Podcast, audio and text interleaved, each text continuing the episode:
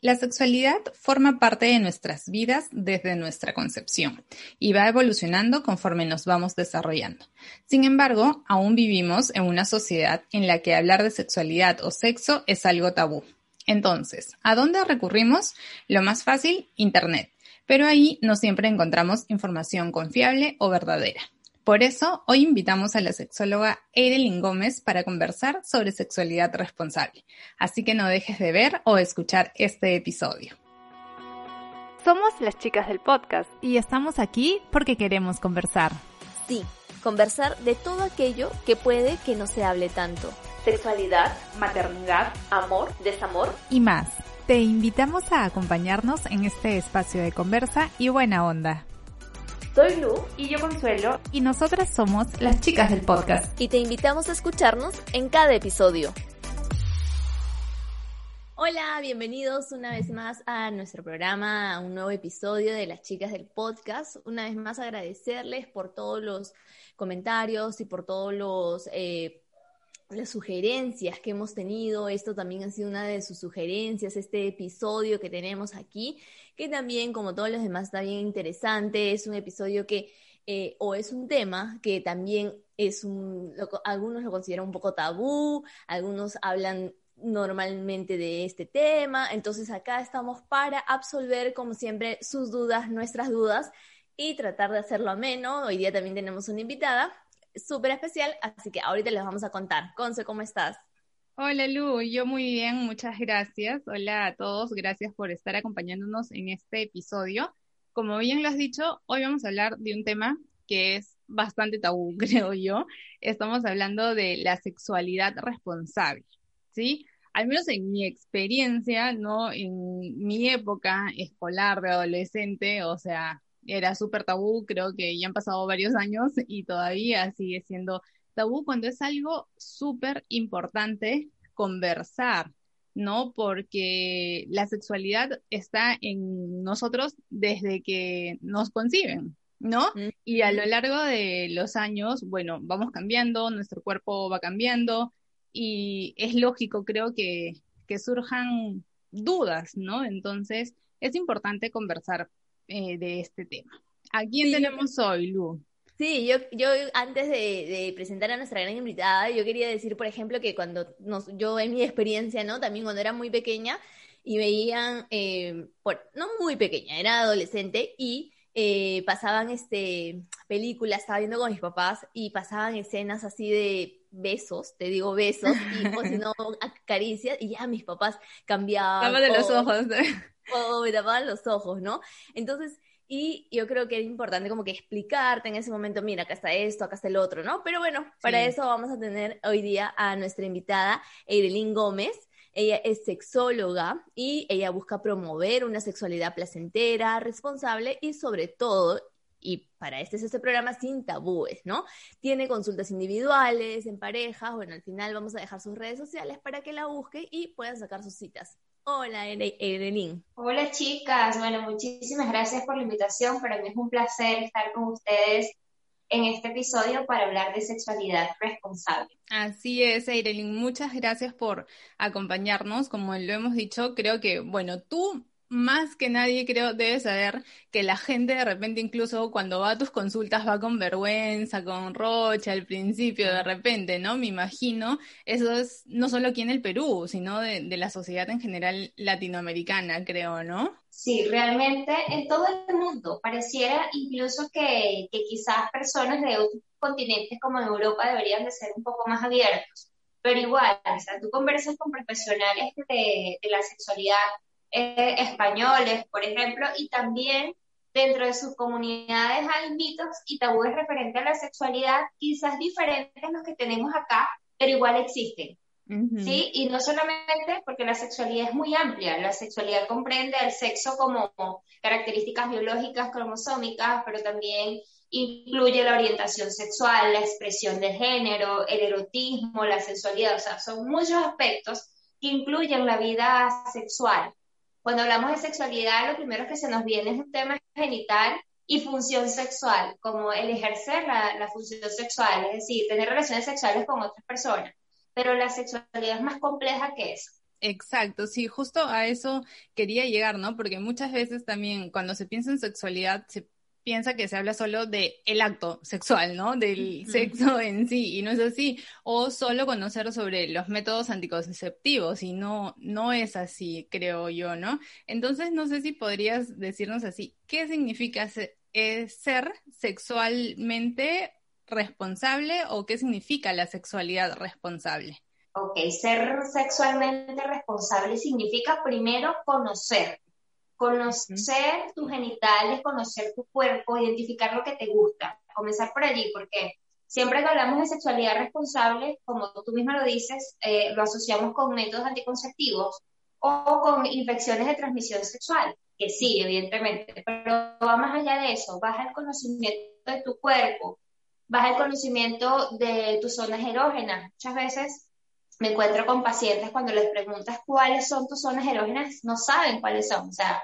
empiezan a, pensar y bueno, creo que los pezones o creo que, pero es que no conocen porque la gente pues eh, se le hace más fácil pareciera explorar el cuerpo de la otra persona que tu propio cuerpo.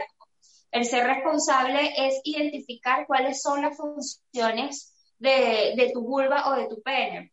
También lo conversaba en, otros, en, otras, en otras oportunidades. Muchos hombres dejan la parte del pene solamente a un aspecto físico y de tamaño, pero tú le preguntas, no, el escroto, no saben qué es, o que le dices el glande o el frenillo, que son partes de su pene, y no saben, no saben qué, de qué se trata, sino que van, hablan como que la cabeza del pene, y no es cabeza, es el glande, o estás hablando del glande o estás hablando de la corona, o estás hablando del frenillo. Y las chicas, aunque parece mentira, todavía en pleno siglo XXI hay mujeres que no saben para qué es el clítoris, perdón, o no saben eh, dónde se encuentra ubicado, o no saben para qué es, o piensan que orinamos por el mismo orificio donde, donde menstruamos. O sea, ni siquiera conocemos esos elementos tan básicos del, del, mismo cuerpo. Entonces, ser responsable significa eso. Significa también decidir eh, qué método anticonceptivo, si quieres o no tener hijos, también eh, significa protegerte de infecciones de transmisión sexual, eso también significa llevar comunicación sexual si tienes pareja, significa que tú mismo, tú misma o tú misma, dependiendo de tu género, puedas expresarte libremente. Entonces, fíjate que una sexualidad responsable comprende muchos elementos, pero desde mi perspectiva, pues estoy mencionando los, los más significativos. Claro, y eso, por ejemplo, eh, yo me acuerdo que en el colegio teníamos un curso, creo, educación cívica, no, bueno, nunca he tenido un curso de educación de sexualidad, o sea, claro. algo, siempre lo metían dentro de, de, formación, no me acuerdo muy bien cómo se llamaba este curso, pero bueno, sí eh, nos enseñaban, pues, ¿no? Ese es el, el, el, el pene, la vagina y esto y el otro, pero no nos orientaban o no, no, era, bueno, ya han pasado ciertos años, creo que ahora tampoco hay eso, y justo eso, por ahí va mi pregunta. Eh, ¿Desde qué edad podemos hablar de eso, no? O sea, hay una edad, porque yo justo mencionaba hace un rato, ¿no? Yo era chiquita y, veía este, este, tipo de películas donde tan solo había besos, pero ¿desde qué edad ya los padres? Incluso yo creo que esto viene desde, desde casa, ¿no? Es que la sexualidad comienza desde la primera infancia, desde los dos años, parece mentira, desde el año. Cuando tú comienzas a identificar, a enseñarle a tu hijo o a tu hija las partes de su cuerpo, tú tienes que decir vulva, tienes que decir pene. Muchas veces los papás empiezan a colocarle sobrenombres. Sí, porque fíjate el mensaje negativo que les das de sus genitales, porque con el cabello si le dices cabello, nariz, boca, eh, orejas, porque si una parte de su cuerpo no le enseñas a decir pene, vulva, y tampoco es vagina, es vale destacar, es vulva, porque la vulva son los genitales externos. Ah, desde muy pequeños, desde dos, tres años, enseñarles quiénes pueden tocar su cuerpo y con qué fines, eh, no obligarlos a besar a familiares o abrazar si no se sienten cómodos, a explicarles que su cuerpo es un, un, templo que ellos mismos pueden tocar, pero que otras personas no, a menos que sea para aseo y explicarles quiénes son los autorizados para hacerlo. De ahí estamos preveniendo abusos sexuales, que en infancia lamentablemente los más vulnerables son las niñas y niños, porque hay muchos lobos feroces y los niños y niñas no saben defenderse ante o no pueden defenderse ante abusos sexuales. Entonces, cuando el papá y la mamá desde muy pequeños comienzan a hablarles de temas naturales, por ejemplo, a los cuatro o cinco años, cuando comienzan esas preguntas embarazosas de dónde nacen los bebés, hablarles con la verdad. El bebé nace a través del cuerpo de, de la mamá, porque entonces puedes explicarles de algo bonito, de dos adultos deciden eh, concebir, entonces el, la persona con pene o el papá mamá, suponiendo papá coloca algo llamado espermatozoide, mamá coloca algo llamado óvulo y se forma un cigoto que va creciendo en la barriga de la mamá. Hay más curiosos que te van a decir, ¿y cómo llega ahí? Hay otros que te van a decir gracias y ya porque los niños van según su madurez y lo van a dejar allí, pues, pero si te siguen explicando, explicarlo como un proceso normal, decir, bueno, papá y mamá unen sus genitales y ahí se va formando, como algo natural, hablar de reproducción como algo normal. Incluso en ese momento, ya a los 4, 5, 6 años, explicarle la parte de anatomía, o sea, con dibujitos, con muñequitos, bueno, este es el pene, esta es la vulva, la vulva está compuesta por labios mayores, labios menores, aquí está el clítoris, este es tu pene, y ya, por ejemplo, cuando estamos a, a los 6 años, 5 o 6 años, hablarle que existen diversidades de familias, que no solamente las familias están compuestas por, que hay familias que están compuestas por dos madres o dos, padres. Claro, todo por de su edad. Tú no le vas a hablar a, los niños de, relaciones sexuales porque ni de placer, ni de que ni de orgasmo a, los 5 o 6 años porque no es necesario. ¿Sí? O sea, todo tiene que ir orientado a su edad. Ahora, cuando ya tienen 7, 8 años, comenzar a hablar del desarrollo, de los cambios que van a ocurrir en el cuerpo tanto del varón como la hembra cuando llegan a la adolescencia, hablar de reglas, hablar este, de, de los cambios que ocurren, hablar de embarazos y todo este tema de cómo prevenirlo ya antes, antes de, bachillerato. O sea, tú no puedes hablarlo con tu hijo de, de, lo que es enamoramiento, de lo que es este embarazo o infecciones, ya cuando llegan a, a, a, esa etapa, que por cierto, hay una diferencia entre nosotras, porque yo también soy de su época, a la época de ahora, es que nosotros no teníamos esa cantidad de información como es el Internet. Sí. Exacto. Antes, lo, que, lo más que podía pasar es que un canal, como lo dice justamente Luke, que iba pasando el canal y su papá, es lo máximo que podía pasar, o una revista de alguien, pero no, no había tanto acceso como ahora. Entonces tú no le puedes mentir a un niño o a una niña porque si no quedan convencidos con tu respuesta van a buscar en dónde en internet.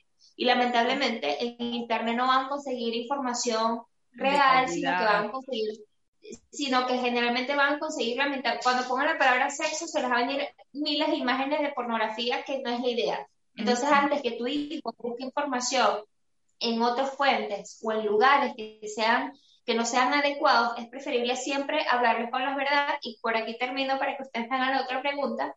También preguntar, cuando un niño pregunta, este, mamá, de eh, que es virgen, o mamá, responderle el por qué y dónde escuchaste, o sea, antes de responderle, y de, dónde lo leíste, dónde lo escuchaste, en qué contexto.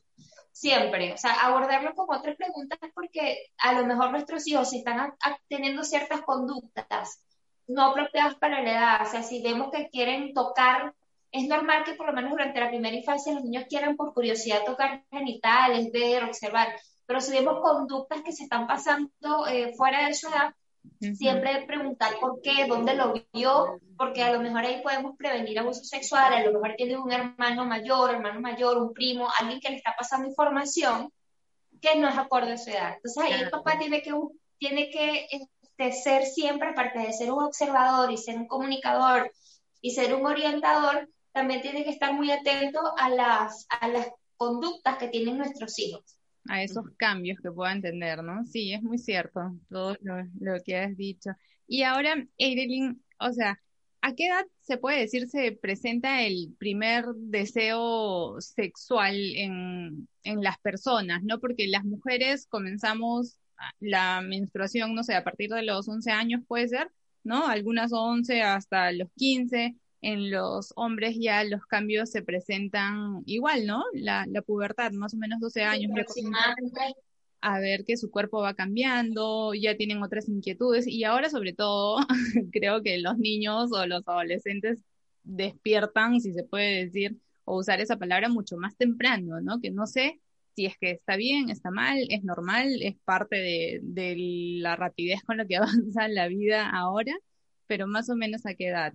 Bueno, si hablamos de conductas autoeróticas, de autoexploración, eso viene desde pequeños, porque muchos niños se tocan y se dan cuenta de que les da placer. Entonces tú ves a un niño de 3, 4, 5 años explorando sus genitales. Entonces allí es donde vienen los padres, ver las conductas, ver que, cómo manejan esas conductas y explicarles que es algo que tienen que hacer a privado, por supuesto, en privado, porque es algo personal, no alarmarse. Esto pasa en la primera infancia y el padre tiene que, el padre o la madre tiene que actuar de manera natural y muchas veces como no saben buscar ayuda de orientación profesional. Ahora, si hablamos del deseo, porque se supone que el, todos estos cambios hormonales con la, con la segregación de testosterona, progesterona y todos estos cambios que ocurren hormonal durante el, desarrollo eh, del ser humano, pues comienza el deseo sexual y sobre todo cuando hay ciertos estímulos. O sea, el deseo comienza cuando hay, de pronto empieza un gusto, una atracción emocional de un, de un adolescente a otro, pero cuando comienzan los besos apasionados, evidentemente eso ya es algo que, despierta.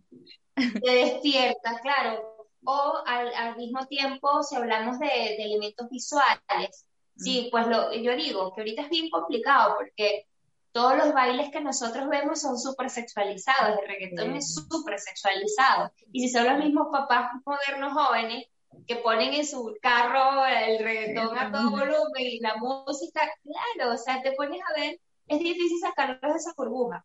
o sea, el deseo sexual viene con el cambio hormonal, que debería, ocurre directamente en la adolescencia, sin embargo, recordemos que el deseo tiene que, viene muchas veces, o el, deseo ocurre como un proceso bioquímico, pero también las ganas, este, también todo eso puede ocurrir, eh, o ese aumento del deseo a través de ciertos estímulos, ya sea visuales, como en el caso auditivos, táctiles, como son los besos apasionados, todo esto. Entonces, allí es donde los padres se tienen que, que, que orientar. O sea, el padre siempre tiene que estar allí presente con respeto a los espacios de los hijos, pero estar allí para orientar. Claro, siempre, ahorita que mencionas eso, pensaba, ¿no? En algún momento, bueno, yo tengo mis, mis sobrinos y es como que a veces eh, se agarra pues su pene y como que la mi hermana le dice, saca la mano de ahí, saca la mano, ¿no? O sea, no se hace eso. Entonces como que ya al, ¿no? Al pequeño lo, lo, lo asusta, lo veta, ¿no? Entonces como que eso hay que, ahí lo que tú dices, ¿no? Orientarlo mejor, este, hablarle y explicarle, ¿no? Y, Primero preguntarle por qué lo hace, o sea, ah. quizás preguntarle por qué lo hace, porque sí, a lo mejor porque le gusta, porque le pica, porque le molesta. Entonces, si te gusta, ah, bueno, que te guste es normal, pero de eso hay que hacerlo en privado, que nadie te vea, porque hacerlo en público puede ser que otras personas eh, lo tomen a mal, eh, hacerlo en público, a los adultos hacen eso en público, incluso se lo pueden llevar detenido, explicarle que eso va contra las leyes, o sea, porque eso es algo privado, es algo que tienes que hacer tú solito donde nadie te vea y como que naturalizarlo, ¿te gusta? ¿Te da placer, papi? O o niña, o bebé, como tú le digas, bueno, eso lo haces cuando es más que ni yo, ni tu papá, ni tus hermanitos te vean, pero es algo normal, o sea, de, de regañar, decirle que no, preguntarle por qué lo haces, para qué lo haces, y si es algo que les da, que les gusta, que les genera cosquillitas, porque los niños te lo van a, te lo van a expresar. Entonces, explicarles que eso es algo que tiene que hacer aparte. Fíjate que yo he tenido pacientes eh, que me van a mí justamente como para recibir orientación porque tienen hijas o niños eh, antes de adolescentes o que están cerca de la adolescencia o incluso de la infancia. Tenía una, una paciente que me, me, llamó para que yo le diera tres clases personalizadas para que ella pudiera orientar a sus niñas, que tenía una niña de 5 y otra de 8, cómo, cómo poderlo guardar porque ella no sabía porque sus padres no le enseñaron. Mm, y yo creo que esa es una de las, de las pacientes o clientes que yo he tenido que más ha marcado mi carrera significativamente porque digo, qué bonito. O sea, que una mamá sepa que ella no tuvo ningún grado de educación sexual, que ella siente que cometieron muchos errores con ella y que ella ahora quiere educarlas de una manera eh, natural y que, que, sea un proceso y que su vida, la vida sexual de sus hijas sea mucho, mucho mejor que la, como la de nosotras, pues. Hablamos y, o sea, yo tampoco tuve educación sexual. Mi educación sexual era, mi papá y mi mamá cuidado con una vaina.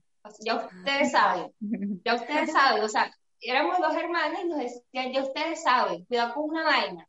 Entonces, ajá, pero no me, no me decían nada. ¿Qué cosas? claro. Claro. Y, justo ahí quería preguntarte ya como que yéndonos, bueno, no sé si, si esto sigue siendo realidad, pero cuando una mujer empieza su actividad sexual, es como más importante? No sé, ¿cuál es tu opinión respecto a esto? Porque, bueno, en antes, o no sé si ahora por eso lo digo, porque ya no, no sé, pero es como que eh, comenzabas tus relaciones sexuales o tu vida sexual activa, ¿no? Eh, y era como que, wow, saliste de la virginidad, ¿no? Es como que más importante. ¿Qué opinas sobre eso? Lo que pasa es que si hablamos de diferencia entre hombres y mujeres, y quién era, no sé si entendí la pregunta, sí que es, es más importante para las mujeres que para los hombres, esto es por un tema sociocultural quizás, o sea, recordemos que a la mujer la asocian con algo puro, la sexualidad está muy asociada con temas religiosos. Entonces, se supone que la mujer tiene que llegar virgen, entre comillas, que la virginidad es un concepto sociocultural al matrimonio. O sea, eso es lo que nosotras nos venden desde que nacemos prácticamente y que nosotros vamos a ser valoradas en la sociedad según cómo hemos sido en el plano sexual. Si una mujer ya tuvo relaciones sexuales, ya no es valorada según la percepción de la, de la parte, sobre todo como se veía antes. Quizás ahora hay, un poco más de, de apertura al tema, pero es por eso. Pero lo que yo diría es que hay que verlo como una decisión importante porque vas a comenzar tu vida sexual. El comenzar la vida sexual requiere de responsabilidades porque cuando comienzas tu vida sexual coital, porque hay muchas formas y no toda la vida sexual son coitales, pero cuando comienzas coitales es que sabes que tienes que prevenir un embarazo, es que sabes que tienes que prevenir una infección, es que sabes que eh, también con quién lo vas a hacer, porque independientemente que sea algo, un proceso natural, que sea alguien de tu extrema confianza. Entonces, si es un paso, si lo vemos desde el grado de la responsabilidad, sí debería todavía, y es algo que deberían de saberlo todas las personas, debería ser una decisión importante, no solamente para las mujeres, sino también para los hombres o para los adolescentes o adolescentes, independientemente de su sexo o su género o orientación sexual, pero sí eh, como que tomar ese grado de responsabilidad. Muchas veces me preguntan que como sexóloga, ¿cuál sería la edad? ¿Recomendaría la edad apropiada para tener relaciones sexuales? Y resulta que te pones a ver, si hacemos una encuesta, la mayoría de las personas inician su vida sexual en la adolescencia. La mayoría, el 80% de las personas comienzan su vida sexual en la adolescencia. Entonces no podríamos prohibirle pero sí yo diría que cuando alguien decide tener su vida sexual debería ser un adolescente maduro, consciente de su responsabilidad, de que esté consciente de decir, bueno, bueno, yo estoy preparado, preparado para comprar condones, de ir a charlas, de ir al, al, al médico para que me haga un chequeo, de de entender eso, porque la mayoría comienza la vida sexual pero de una forma irresponsable. O sea, de una forma, incluso haciendo sexo sin penetración, pero al final es sexo, no, pues no hemos tenido penetración o no hemos tenido sexo vaginal, pero sí tenemos sexo anal y sí tenemos sexo oral, pero sin los cuidados que debería tener, sin saber si la otra persona también ha tenido otros tipos de encuentros sexuales, y entender que cuando tenemos sexo con alguien, estamos teniendo sexo con los últimos cinco años de vida de esa persona. Y eso incluso en la vida adulta la gente no lo toma en cuenta. Tenemos relaciones sexuales muchas veces sin un condón porque nos cae bien o porque es un amigo de mucho tiempo, pero no sabemos realmente si esa persona tiene una infección, porque genitales vemos, pero infecciones no. No, sí. Así que ¿Cuándo comenzar la vida sexual? Y eso también hay que decirlo, cuando un adolescente crea, se sienta preparado para asumir las responsabilidades que trae tener relaciones sexuales, tengas 16, 17 o 20 años. Eh, es cuando tú te sientas consciente y preparado, preparada para para llevar este tipo de responsabilidad. Sí, ahí yo estaba leyendo una encuesta que se hizo, una investigación que se hizo hace tres, cuatro años, no, no recuerdo, 2017 me parece, que hablaba mucho, ¿no? De las que las personas, las mujeres comienzan su actividad sexual o su vida sexual en la adolescencia y que muchas veces es influenciado pues por el tema de las amistades, ¿no? Ah, mi amiguita ya comenzó, entonces como que yo también. Y estoy llevaba, si se puede decir, a que cuando ya estén más grandes, eh, o sea, vean como que el acto sexual normal y se hablaba mucho de el sexo casual, ¿no? Que al final cada uno es libre pues de llevar su, su vida, ¿no? Pero siempre con, con esta responsabilidad o con esta información, ¿no? Para protegernos de, de las infecciones y de todo lo que lo que has mencionado, pero tú cómo ves ahorita este tema de, del sexo casual. Creo que todavía sigue viendo como que mal visto, ¿no? Como que, ay, tiene, conoce a alguien y, y ya se va a la cama, ¿no? Porque así, así lo he escuchado un par de veces. ¿Es mal visto todavía esto? A pesar de la apertura que tenemos, sí es mal visto, pero también es por el mismo tema del machismo. O sea, es como más natural que un hombre lo haga, pero que una mujer lo haga es mal visto, incluso por hombres. O sea, me ha pasado, he tenido pacientes que me dicen, mira, tuve sexo con un chico que acaba de conocer y el día siguiente me bloqueó. O sea, me bloqueó o no quiso conversar más conmigo. Este, y otra que me dice, tuve sexo casual con un chico y cuando yo le pregunté por qué se alejó y me responde que no tendría una relación seria con una mujer que, que tiene sexo la primera vez. Fíjate, o sea, el grado de, de, de cómo se ve dentro de la misma sociedad es muy subjetivo y tiene que ver mucho con los valores culturales, tiene que ver mucho con cómo es la valorada la mujer. Sin embargo, yo digo que tener sexo casual es una decisión. Tener sexo casual eh, requiere también de responsabilidad, requiere también de empatía. Quizás, por ejemplo, yo soy de esas que en mi plano personal digo que para tener sexo con alguien así sea casual debería de haber algo que te atraiga, algo físico, un grado de química, porque tampoco somos máquinas, no somos máquinas sexuales, no, somos robots. Entonces debería existir algo. Y si tú vas a hacerlo, bueno, hazlo, pero sabiendo toda la responsabilidad que merita y, y poniendo las, cosas claras, pues, no teniendo acuerdos de que, bueno, si no queremos vernos más, no nos vemos más, o decir, ¿sabes qué? Esto fue sexo casual, eh, yo no te voy a buscar más, o, ser sinceros, ¿no? Para no dañar a la otra persona, porque como me ha pasado chicas que se han acercado a mí por comentarios como esos, yo le diría a, estos chicos, eh, a estos hombres, hablando, si hablamos de hombres heterosexuales, que si van a hacer eso, tampoco vean a la, de forma irrespetuosa a, a, la chica que decide estar con ustedes, así como ustedes tienen la libertad de hacerlo, las mujeres también. También, claro. O sea, tenemos los mismos grados de igualdad de derechos y deberes. Sí, yo creo que ahora, eh, en estos tiempos, es como que más, no sé, fácil decir, oye, ¿sabes qué? Por si acaso, este, esto es sin compromiso algo así, porque antes era como que, ¿no? Eh, no, no, no, te, no te decía, o sea, de ahí te llevabas la mala suerte de que, como tú dices, lo bloqueó o, ya no se hablan más y etc., pero ahorita como que es más este normal abierto se puede decir ¿no? abierto, sí. lo de por si acaso sin compromiso y ya no y ya bueno si ella o él acepta ya bueno ya que los dos conscientes eh, lo, lo, hagan, pues, ¿no? O sea, ya vayan hasta donde tengan que llegar, pero ya los dos conscientes, sabiendo cómo va a ser las cosas. Y, bueno, mi otra pregunta iba este, sobre la masturbación, ¿no? O sea, ¿qué, qué tanto, bueno, se dice que eh, también, nuevamente, por la sociedad, por, por el machismo, ¿no? Muchos dicen, ya, el hombre fresh, ¿no? Normal pero la mujer, ¿no? Como que dices, ah, su no, una flaquita, ¿cómo se va a masturbar, ¿no? y, y también en pareja, ¿no? Ya cuando te casas, cuando tienes una pareja estable, dices, ah, no, prohibido masturbarse. O sea, ¿qué tan desierto es esto? Es que la masturbación sigue siendo un tabú. Tanto así que en pleno siglo XXI hay personas que preguntan si la masturbación da ceguera, si la masturbación causa callos, si causa enfermedades mentales, si causa adicción. Sí. ¿De verdad? Y, sí, no te imaginas.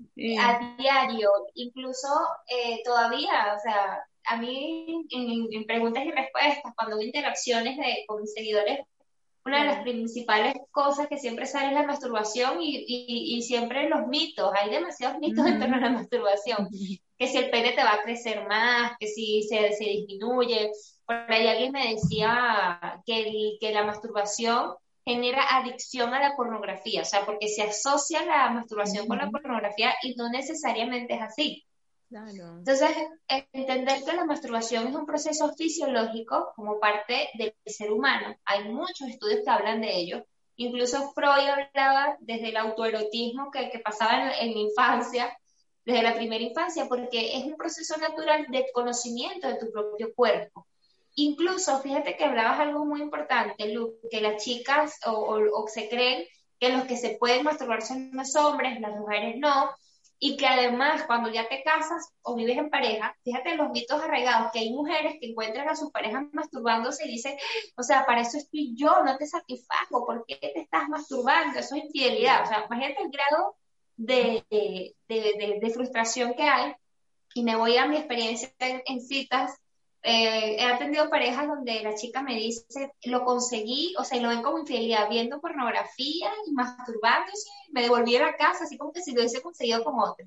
Y, lo vi, ya desde ese momento ya no puedo con esto, y yo le digo, bueno, pero es que no es infidelidad, es espacio, es espacio individual y entender que hay espacio incluso, o sea, que la masturbación es parte de un repertorio sexual, así como nos gusta el sexo oral, así como quizás disfrutamos de la penetración anal, de la penetración vaginal, de los masajes, también hay espacios para la eh, autoexploración individual, porque quizás yo estoy trabajando desde la caja y, y ejemplo, y, tengo una pareja que sí trabaja, porque tiene un trabajo ahorita de presencial, y yo tengo muchas ganas y tuve la oportunidad de masturbarme, entonces no voy a esperar hasta la noche, tengo que esperar a mi pareja porque no sé, lo puedes hacer, lo haces, y hasta contarse, imagínate grave confianza, decirle a tu pareja, para llegar a decir, ¿sabes qué? Hoy no aguanté y me toqué, usé mi vibrador, o sea, me toqué pensando en ti. O sea, ¿por qué? O después un mensajito, mira, tengo tantas ganas que no aguanté, me masturbé y a la noche te espero, o sea, ¿Por qué ver la masturbación como una competencia, como algo de que sea mejor o peor, sino verlo como parte de un repertorio que se puede disfrutar independientemente sea soltero, casado, Interesante, de verdad. Interesante lo que has mencionado porque en verdad, como lo ha dicho Lu, esto es creo que súper mal visto y es súper tabú y ahora creo que ha quedado bastante más claro, ¿no? No sabía que había tantos mitos. Sí, yo tampoco. Yo pensé tan solo que era como que ya, pero... O sea, no, no, me burlo, me río, pero porque de verdad nunca se me hubiese ocurrido además pensar esas cosas, ¿no? Pero bueno, para eso estamos aquí, para aprender. Ahora, cuéntanos qué es un orgasmo, ¿no? Algunas veces se confunde y estaba viendo también una transmisión que hiciste hace muy poquito sobre que se asocia mucho de la eyaculación con el orgasmo, que si es que hay, no hay, no hubo, si hubo orgasmo, cuéntanos sobre esto, por favor. Mira, el orgasmo es tan confuso que muchas personas, una de las otras tantas preguntas que hacen recurrentemente es, ¿cómo saber si he tenido un orgasmo? Muchas personas no lo saben. Y si a lo mejor, o he tenido pacientes que me llegan y me dicen que son anorgásmicas, entonces, o creen, o no saben si han tenido orgasmo, y cuando les voy diciendo las características, me dicen, oh, no, sí, sí lo he tenido. Mira, el orgasmo, si hablamos de como respuesta sexual, uno de los que más estudiaron el orgasmo por los años 50 fueron Master y Johnson, que son grandes aportadores y científicos y padres de la sexología. Ellos le dicen que el orgasmo es, eh, es la tercera fase de todo lo que es la respuesta sexual. ¿Por qué? Porque primero vendría la excitación, la meseta, que es la meseta es cuando se profundizan todo lo que ocurre en la excitación. Recordemos que cuando nos excitamos tanto en hombres como mujeres hay erecciones, en el, hombre, en el caso del, de los que tienen pene se erecta el pene, nosotras se nos erecta el clítoris, se nos erectan los pezones, empieza un grado de lubricación. Cuando estamos en meseta, esto, en la etapa de meseta, estos cambios se profundizan y el placer va en aumento progresivamente. Ahora, el orgasmo es como la, la eh, hablando de esa, de esa representación gráfica que, que nos, nos enseña Mastrilloso, es como la parte más alta de placer que tenemos. Cuando tenemos un orgasmo, generalmente en el cuerpo, aunque cada cuerpo es diferente, ocurren contracciones involuntarias en todo nuestro suelo pélvico, en la vagina, en el ano, en el perineo. Hacemos como que unas contracciones que no, son, no es algo que nosotros movemos o nosotros, sino que ocurren eh, de forma involuntaria. Eh, hay una aceleración de las palpitaciones del cuerpo, y tú sientes que tu cuerpo cambia como de temperatura. En algunas personas viene representado con el caso de la mujer, que es más confuso el orgasmo femenino que masculino, pero en el caso de la mujer, algunas veces viene representado por un líquido blanquecino y ese líquido blanquecino sale de las glándulas de skin o glándulas paruretrales y, y eso es la eyaculación, pero no es en grandes cantidades, a veces ni te das cuenta. Y hay mujeres que experimentan el squirt o el squirting, que ya es una expulsión de más líquido, que es prácticamente agua, orina diluida. Pero en el caso de esto, no siempre viene acompañado con orgasmo. Hay mujeres que sienten todas estas características que les estoy indicando, sienten placer, sienten contracciones, pero no se sienten húmedas y por eso es que creen no haber tenido orgasmos. Hay orgasmos más intensos que otros, también eh, hay una, el cuerpo varía, no todos los días consumimos la misma cantidad de agua, no todos los días dormimos igual, no todos los días nos sentimos de la misma manera, ¿no? Entonces es por esto que es muy importante que tú conozcas tu cuerpo y por eso es que si nos vamos al, a la masturbación es tan importante porque cuando tú te tocas y sabes lo que te gusta, puedes guiar más fácil a tu pareja a tener orgasmos en conjunto, por ejemplo, ¿no? Y además, y puedes identificar cuáles son tus puntos máximos de placer y cuándo experimentaste un orgasmo o no. Por eso es que a las personas que quizás nunca han tenido un orgasmo o les cuesta alcanzar orgasmo, lo primero que se le pregunta en consulta es si se más, bueno, lo primero entre tanto, una de las preguntas es si se autoexplora, si realmente conoce su cuerpo. Entonces el orgasmo se puede representar, hay mujeres que durante el orgasmo lo que hacen es quedarse calladas, hay otras que gimen, por eso es que los, los gemidos no representan el grado de placer. Entonces el orgasmo es un tema muy bonito, es muy extenso, pero que de poco se conoce, igual del masculino, porque asociamos el orgasmo masculino con eyaculación, pero tampoco es así.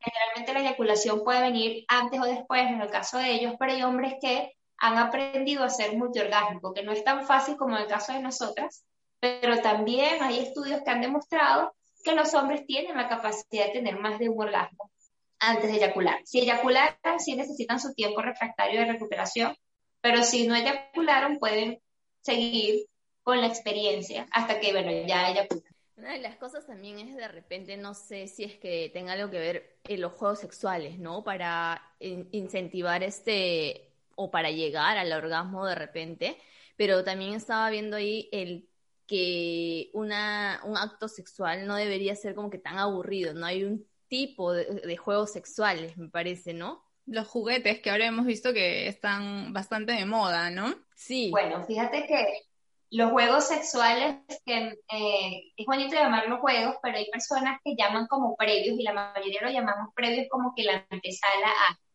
Pero es que ya eso es sexo, ya eso es placer, o sea, ya cuando estamos teniendo toda esa parte, esos masajes, esas estimulaciones, ya es parte del sexo. Y para nosotras, las mujeres, es mucho, bueno, para ambos es importante, pero para nosotras las mujeres es fundamental esa estimulación previa para poder lubricar mejor, para poder tener sensaciones más agradables. Y es por esto que también muchas mujeres no llegan al orgasmo porque no hay esa estimulación y, no, y, y el penetrar directamente no nos genera placer. De hecho, hay un gran porcentaje de mujeres que no alcanzan el orgasmo a través de la penetración y esto se debe a que nosotros tenemos un punto más sensible que tiene miles de terminaciones nerviosas y es el clítoris y la parte más sensible, que es el glande, se encuentra en la vulva y no en la vagina. Podemos, hay un área de la vagina que conecta con el clítoris, sí, pero directamente lo conseguimos en la vulva. Entonces, por eso es que un gran porcentaje de mujeres necesita la estimulación del clítoris para poder llegar al orgasmo. Sí, ahí estaba viendo, estaba leyendo antes de, de poder conversar sobre este tema. De ahí no sé si soy anticuada, antigua o qué, pero de verdad que yo no sabía que había tantos puntos, si se puede decir, ¿no? Hablaban del punto G, del punto K, del punto A y no sé qué más. Entonces es como que me he quedado, me he quedado en la, en la antigüedad, ¿no? El punto U. El punto U, hay, también. Hay más, hay muchas cosas más. Hay muchos. O sea, y esto es, algo que se viene estudiando desde hace años, pero prácticamente eh, recordemos que aún hay muchas brechas por, recorrer y todavía la ciencia, la sexología es una ciencia relativamente nueva a comparación de otras ciencias. Eh, y que todavía se sigue, hay, mucho camino por recorrer y, todavía hay mucha discusión entre el punto G que se existe o no existe, todavía hay discusión entre el squirting, entre la eyaculación, todavía hay muchos científicos y muchos profesionales en esta área que no se ponen de acuerdo en lo que existe o no. Eh, pero importante, más allá de, guiarse por todos esos puntos, y que cada vez que tengo ocasión de, de decirlo lo digo, más allá, pero hoy voy a conseguir el punto K porque es 7 centímetros la entrada a la vagina, o sea, estructurado. La sexualidad es algo de exploración, pero también que debe, debe ser algo progresivo y sin generarnos presión. Hoy en día, por ejemplo, el tema del squirting se ha vuelto una obsesión no solamente de las mujeres, sino por parte de sus parejas, de que quieren que lo alcancen porque sí, y resulta que no todas lo alcanzan de la misma manera y no puede ser que un encuentro sexual, el grado de satisfacción lo mide algo que ni siquiera sabemos si lo podemos lograr o no. Y no dejarnos guiar por esos patrones que vemos, sino entender que cada cuerpo es un universo. A mí me llama la atención que esos son comentarios que generalmente yo no respondo porque sé que lo hacen con otras intenciones, eh, pero me pregunto constantemente si yo hago todo lo que, lo que digo. O sea, yo informo, educo, pero el hecho de que eh, tenga la información no quiere decir que todas las prácticas sexuales me gusten. Claro, Igual, cuando yo las informo no es para que la gente los haga. O sea, si yo hablo, por, ejemplo, del fisting, hablo del pegging, hablo de X, eh, incluso posiciones sexuales acróbatas, no es para que las personas vengan y, los estoy mandando que lo hagan, no. es para que se informen y conozcan que eso existe y si, y si lo han experimentado, sepa si le gusta o no, y si lo quieren hacer, que sepan la forma responsable de cómo hacerlo. Por ejemplo, yo danzo un post de tríos sexuales. No es que necesario, o, de orgías, no quiere decir que, que, que yo disfrute y que viva haciendo tríos sexuales, o quiera, o mando a mis seguidores a que todos hagan tríos, o que todos sean swingers. O sea, alguien me preguntaba un día, ¿tú recomiendas a, a tus pacientes que sean swingers? No, no, para nada porque no todo el mundo tiene esa capacidad, esa inteligencia emocional para que tú veas a tu, a tu pareja teniendo relaciones sexuales con otra. O sea, Entonces, el punto es esto y es muy importante llegar a eso, pues que no todas las personas nos gustan los mismos. Si yo, si, si tú lees por allí que hay mujeres que llegan al, al orgasmo a la estimulación del punto G y yo no llego, no te frustres. Sencillamente a lo mejor tú llegas a la estimulación de pezones. Hay mujeres que llegan a través del orgasmo a la estimulación de las nalgas. Hay otras que llegan en un, proceso de meditación profunda. Hay otras que llegan haciendo abdominales. Pero el hecho de que no te compares, o sea, cada mujer, cada hombre, cada ser humano, para no generalizar y no hablar de, específicamente de hombre y mujer, porque sabemos que hay una diversidad de géneros, pero cada ser humano es un universo. Y ese universo también va en sus gustos sexuales. Así que yo creo que el mensaje es ese, pues, que independientemente que existan muchos puntos, independientemente que haya muchas zonas erógenas y diversas prácticas sexuales, cada ser humano va descubriendo lo que le gusta, lo que no le gusta, y si no te sientes cómodo o cómoda, cómodo haciendo algo, pues sencillamente no lo hagas, sientas frustrado porque sencillamente eso no es para ti. No a todos nos gusta el ceviche, por ejemplo, o a algunos que les gusta el ceviche, pero otros más picantes que otros más suaves no a todos nos gusta la pizza y si entre diversidades de sabores de pizza, bueno, a mí me puede gustar la pepperoni, a ti la hawaiana y, y, y al otro la, qué sé yo, la, la casa de esa pizza y no quiere decir que estemos mal por eso. Entonces dejemos de ver las cosas como que si esto es normal o es anormal, sino que empecemos a vivir una vida sexual que nos dé placer, que nos guste, desde el respeto a nuestro cuerpo y el respeto a la otra persona, desde la comunicación sexual, desde la responsabilidad y sin compararnos con otras personas, ni compararnos con nuestros ex, ni comparar a nuestras parejas con nuestras exparejas. Y lo más importante, ser responsables es si algo no está funcionando efectivamente, si no me siento pleno, si siento dolor, el sexo no debería doler, si siento picor, si, siento, si hay unas secreciones diferentes, no te automediques, sino acude a tu médico, acude al ginecólogo. En caso de los que tienen pene, vayan al urólogo. Y si ves que no, estás teniendo comunicación con tu pareja, si tienes problemas de pareja, busquen ayuda profesional de un psicólogo, de un sexólogo. De hecho, la mayoría de los problemas sexuales se atienden con un equipo multidisciplinario. O sea, yo como sexóloga atiendo, pero muchas veces yo no soy psicóloga, sino soy sexóloga, busco apoyo del psicólogo, busco apoyo del ginecólogo, busco apoyo del fisioterapeuta de, de, suelo pélvico, mujeres que a veces llegan con problemas como vaginismo. Yo, bueno, sí, vamos a hacer unas consultas, vamos a hacer un plan, pero necesito, por favor, según el diagnóstico que yo vea, que busquemos a este especialista en suelo pélvico, a este fisioterapeuta de suelo pélvico, porque tienes que hacer ejercicios que esos ejercicios te lo saben, lo maneja, y, los, y las indicadas es la fisioterapeuta de suelo pélvico. Tuviste un abuso sexual en la infancia, bueno, tenemos que trabajarlo. ¿Cómo lo trabajamos? Con un psicólogo o una psicóloga, si es posible, especialista en esta área. Y entender que esto requiere paciencia. Muchos pacientes eh, llegan a la primera consulta y es lo primero que yo le digo, mira, yo, este lapicero, porque yo tengo mi lapicero, no es una varita mágica que te va a arreglar tus problemas sexuales. Esto va a depender de tu disciplina, de tu disposición, de tu paciencia y entender que esto es un proceso. Eso es como cualquier enfermedad, por ejemplo, un cáncer no se cura con una, muchas veces con ir al, al, mastólogo, o sea, un cáncer de mama requiere de quimioterapia, algunos radioterapia, algunos de, de, operaciones, ¿no? Y hay que entender que los problemas sexuales son iguales. No podemos, o sea, hay, hay, gente que llega con, una sola cosa. Sexuales eso, y en la primera cita o consulta ya se arreglan porque no eran problemas, sino a veces eran errores de concepto, dudas, que ni siquiera requieren de un plan, pero hay otros que sí requieren. Y eso es lo que tú tienes que entender.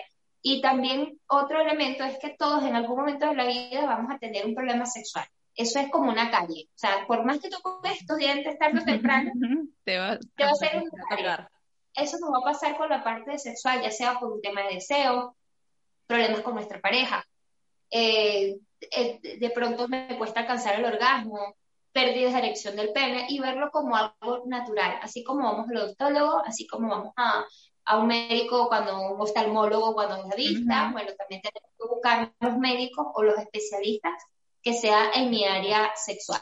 Bacán, Evelyn. Bueno, nosotros te íbamos a pedir un mensaje final, pero en verdad ahorita lo has dicho todo y, y como que sí, en verdad has este, dicho la parte importante, ¿no? De ir siempre a un profesional, siempre lo hemos recomendado, ¿no? Y, y ya para ir finalizando, siempre creo que también es bueno eh, rescatar que todo acto sexual o todo eh, inicio de, bueno, todo acto sexual tiene que ser por, eh, con consentimiento de ambas partes, ¿no? Creo que en todo el episodio no lo hemos mencionado, pero sí es bueno recalcarlo, ¿no? Entonces, Evelyn, muchísimas gracias por, por tu participación en, en, ese episodio. La verdad que nos ha sacado así eh, de cuadro y, y que bacán porque hay cositas que no, en verdad yo ni pensaba hablarlo frente a, ¿no? a tanta gente y, me he sentido bastante ligera y nos has ayudado un montón. Así que, ¿dónde te podemos...? No sé, Conce, si tú tienes algo más que, que preguntarle a Evelyn, sino para que nos mm. deje sus redes. No, yo creo que este tema en verdad es súper amplio. Ahí vamos a ver de repente hacer una parte 2 porque hay bastantes puntos, ¿no? Que creo que no los hemos tocado. Igual que tú, me he sentido súper cómoda. De repente nunca imaginé hablar este tema en público, de repente, ¿no? A pesar de, lo que hemos conversado, igual pues, ¿no? Como que, como toda persona igual tiene ahí su, su roche, pero me ha parecido bien interesante de verdad y me gustaría más adelante ver otros puntos, ya lo vamos a, a ver, pero nada, Irelin creo que ha sido súper, súper clara en cada una de las cosas que, que ha dicho, así que agradecerte por eso y creo, Lu, eh, te estaba invitando a que nos dejes tus redes sociales para que todos los interesados puedan hacerte sus dudas, eh, consultarte, ¿no? Bueno, gracias chicas. Para mí fue una conversación muy linda, muy amena, me encantó, me sentí sumamente cómoda y que esto no se logra en, en, o sea, a mí me han hecho muchas entrevistas, no sé cuántas, la mayoría me siento bien, pero no en todo se, se logra esta empatía que, que, logré con ustedes, para serlo honestas. Y otra cosa es que antes de ver mis redes sociales, Lu dijo algo importantísimo, es el consentimiento. El hecho de que toda práctica sexual para llevarse a cabo debe ser consensuada. Y hablando de la infancia, a enseñarle a nuestros niños el consentimiento desde que estamos súper, súper pequeños. A mí me pueden conseguir como arroba sexóloga Eirelin, arroba sexóloga Eirelin en Instagram en la cuenta que realmente más manejo, por ahí en TikTok, haciendo mis esfuerzos de, ser creativa. y pues mi correo es sexólogairedin.com. Muchísimas gracias, hermosas para ustedes, éxitos en este, en este proyecto tan lindo. Que les vaya muy bien. Muchas gracias, Irene. Igual todos los éxitos para ti. Un abrazo y bueno, ya ahí quedan abiertas las, las consultas y de repente la posibilidad de una segunda parte. Claro que sí. Gracias, Eirelin. Nos vemos.